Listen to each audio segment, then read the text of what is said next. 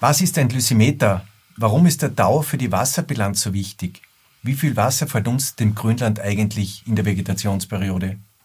Antworten dazu und viele weitere Infos zum Thema Bodenwasserhaushalt im Grünland erhalten Sie in unserer heutigen Agrarscience Wissen Kompakt Podcast Episode der HBL-Erfahrung bei Gumpenstein.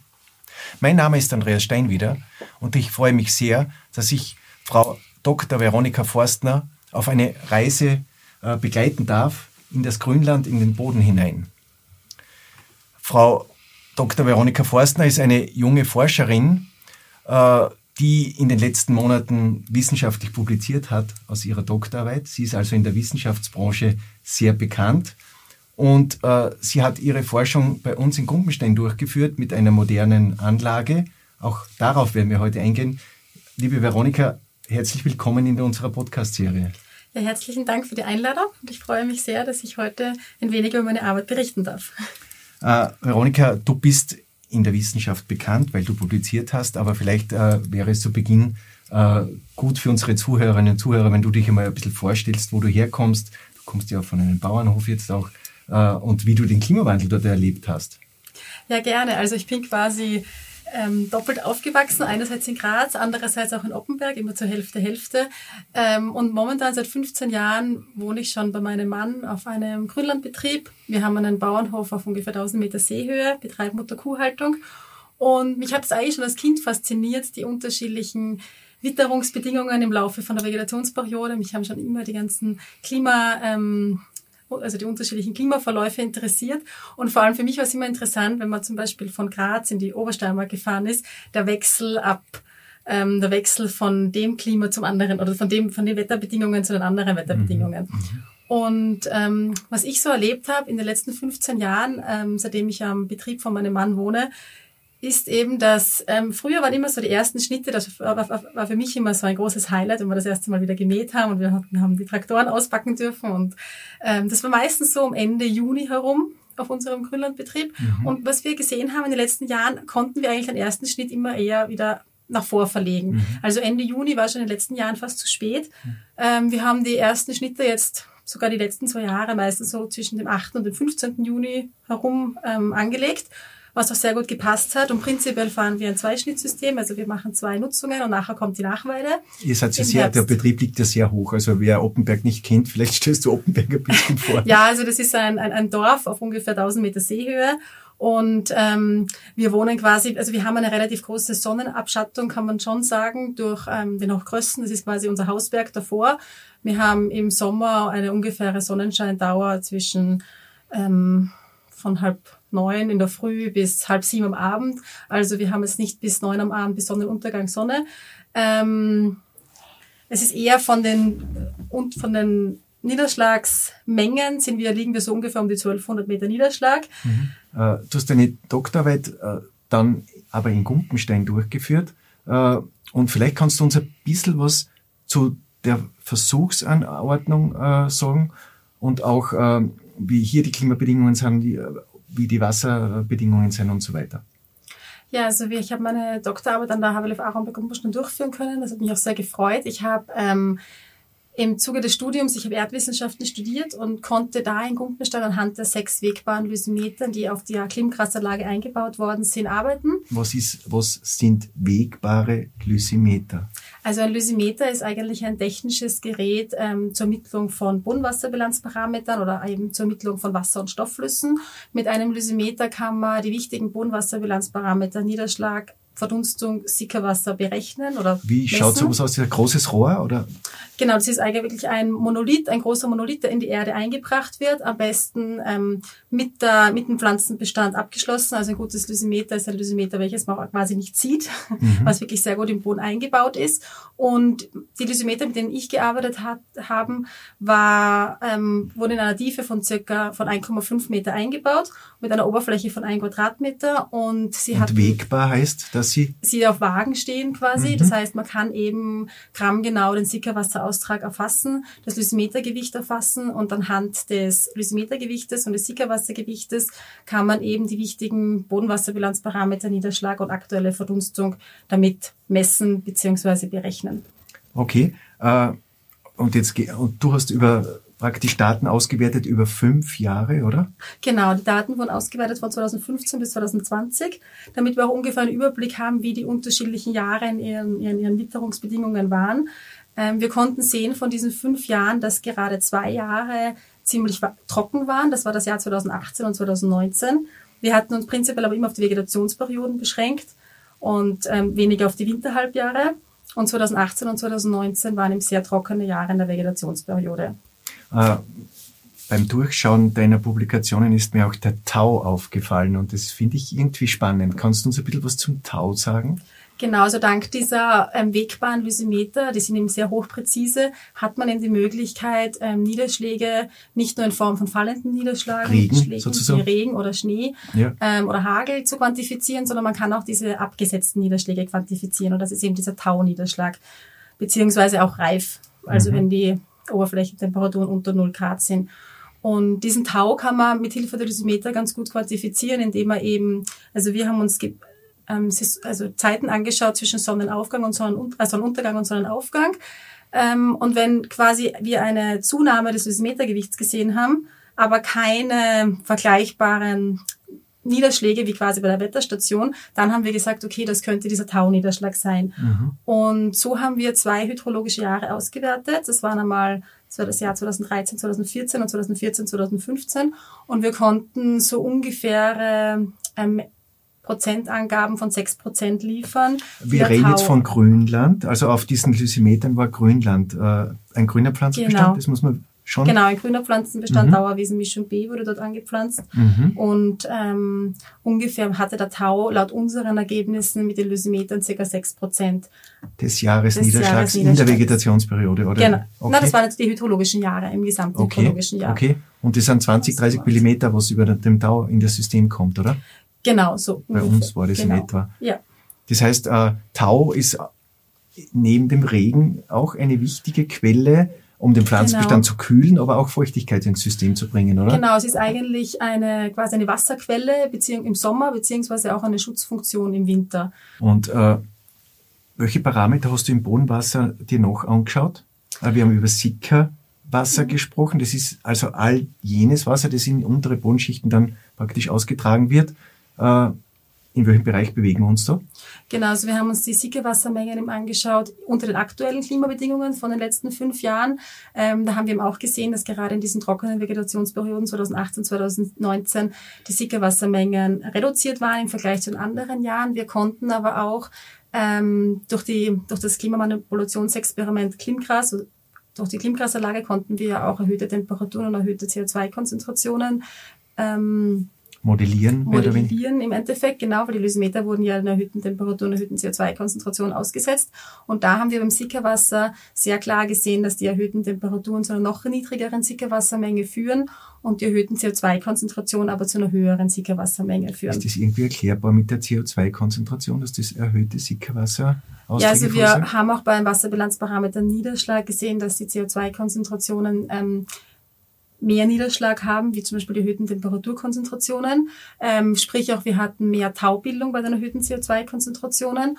Und was ihm auch sehr interessant wenn man nicht nur die ähm, Jahreseffekte anschaut, sondern auch auf die unterschiedlichen Schnitteffekte geht, dass wenn wir eben eine starke Dürreperiode hatten, ähm, dann konnten, ähm, konnten die CO2, konnten die Lysometer mit CO2-Konzentrationen quasi das Wasser besser speichern, wie die erhöhten Temperatur, wie die Lysometer mit den erhöhten Temperaturkonzentrationen, weil quasi das CO2 auch ähm, ein Wasserspeichereffekt dient. Als solcher hat, okay, Also, chemisch gesehen. Genau, genau, Mhm. weil ja eben die Stomata sich schließen und dadurch weniger Trans verdunstet. ah, okay, jetzt sind wir ja eh, jetzt haben wir Bodenwasser, also wir haben Ver- Wasserverlust nach unten und wir haben natürlich die Evapotranspiration.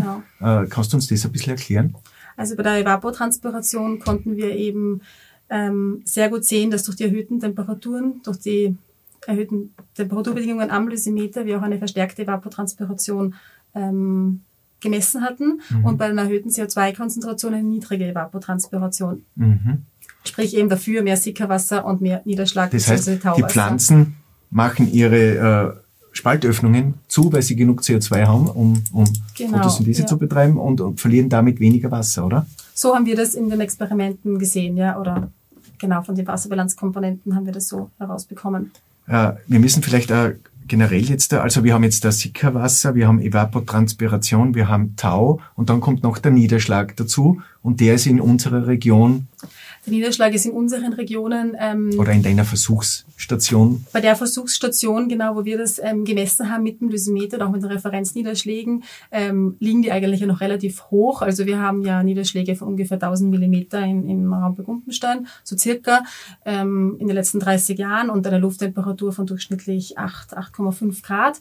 Und ähm, wir hatten uns auch mit Hilfe von Indizes beschäftigt, ob wir eben im Jahresverlauf ähm, ein wasserlimitierter oder ein nicht wasserlimitierter Standort sind und wir konnten eben sehen durch das Verhältnis von Niederschlag zur potenziellen Verdunstung beziehungsweise Niederschlag zur aktuellen Verdunstung, dass ähm, wir an diesem Standort, ähm, wo wir die Lysimeter haben, nicht wasserlimitiert sind und nur Das heißt, energielimitiert eigentlich sind. eine positive Wasserbilanz sozusagen, kann man sagen. Genau, im Jahresverlauf gesehen schon. Und wenn man sich aber eben auf die einzelnen Schnitte fokussiert und wir hatten probiert, ähm, Dürreindizes zu berechnen, mit Hilfe von meteorologischen Dürren oder auch mit ähm, Bodenfeuchteanomalien, ähm, da konnten wir sehr gut sehen, dass wir im Jahr 2018 eine länger eine, eine Dürre hatten und 2019 sogar eine ziemlich lange Dürre im Sommer hatten. Und da waren die, waren die Ergebnisse sehr interessant, weil wir uns auf die Bodenfeuchte-Anomalien, auf die Ertragsanomalien fokussiert haben, dass wir eben gesehen haben, dass speziell zum Beispiel im Frühling 2018 oder im Sommer oder im Spätsommer 2018 und im Sommer 2019 sehr eine, eine für uns eine, die quantifizierte Dürre da war. Und damit wollten wir eben die Matrixpotenziale uns auch anschauen, wie die Was reagiert bedeutet haben. das? Matrixpotenzial? Matrixpotenzial ist quasi die Wasserspannung oder die Saugspannung im Boden. Äh, Wenn man sich die Matrixpotenziale anschaut, äh, wie hat sich das auf den Ertrag ausgewirkt? Also wir konnten auch bei den drei Dürreperioden ähm, Ertragsabweichungen feststellen, aber das hat quasi einen, also das hat eigentlich einen zwei, ist ein zweischneidiges Schwert insgesamt, weil wir hatten zum Beispiel im Frühling 2018 oder im Spätsommer 2018 eher kürzere Dürreperioden und Und wo da- sind die ge- gelegen? Sind die im Frühling gewesen oder im ja, die Sommer? waren im Frühling 2018 und ich würde sagen, im, also es war so im Spätsommer bis Herbst 2018. Und da konnten wir eben sehen, dass ähm, gerade die Lysimeter mit den erhöhten CO2-Konzentrationen und auch die ambienten Lysimeter eigentlich eine sehr schwache Abweichung zeigen. Ähm, und die erhöhten, die Lysimeter mit den erhöhten Temperaturkonzentrationen eine stärkere Abweichung zeigen. Das heißt, es hat eigentlich nur die erhöhten Temperaturkonzentrationen mehr getroffen, die Lysimeter mit plus drei Grad als die Ambienten oder die mit Äh, Ambiente heißt immer, äh, Immer- wie sie in der Natur vorgelegen sind Genau. und, die, und, die, und die erhöhten waren einfach, wo dazu geheizt worden ist. Genau, also da haben wir gesehen, dass es eben dort wirklich ähm, stärkere Effekte gegeben hat wie bei den anderen Lysimetern, bei, den, ak- bei den ambienten Lysimetern eben. Aber wir hatten auch eine Dürre quantifiziert im Sommer 2019, wo ähm, sowohl die Lysimeter mit den erhöhten Temperaturkonzentrationen als auch die Lysimeter mit den erhöhten CO2-Konzentrationen sowie auch die Lysimeter unter den ambienten Bedingungen ähm, alle eine sehr starke Ertragsabweichung zeigten. Und wie ist die gewesen? Nach oben oder nach unten? nach unten. Also das wurde quasi quantifiziert mit ähm, einer sehr extremen Dürre auch, diese Dürre. Und ähm, am meisten natürlich gelitten haben wieder die Lysimeter mit den erhöhten Temperaturkonzentrationen. Also weil Tem erhöhte Temperatur natürlich auch die Verdunstung erhöht, oder? Also an solchen humiden, nicht wasserlimitierten Grünlandstandorten kann eben eine, muss eine Trockenperiode nicht immer sofort heißen. Es ist eine, ein drastischer Ertragsrückgang. Kleinere Trockenperioden können auch ähm, quasi positiv beeinflusst werden Das ist praktisch, wenn man im Burgenland wäre, wäre der ein komplett anderes Bild. Genau, genau. Das ist eben, weil wir noch sehr viel Wasserverfügbarkeit haben. Und da ist gerade der Frühling oder ein Thema, wo, wo die Wärme da in den Pflanzen, äh, die Nährstoffe sind da, das Wasser ist da, Genau. dann ist eine erhöhte Temperaturen oder kann eine kurze Trockenperiode Genau. durchaus positiv wirken. Genau, genau. Aber eine langfristige Trockenperiode, wie wir es im Sommer 2019 gesehen haben, kann eben wirklich zu ähm, starken Abweichungen im Ertrag führen.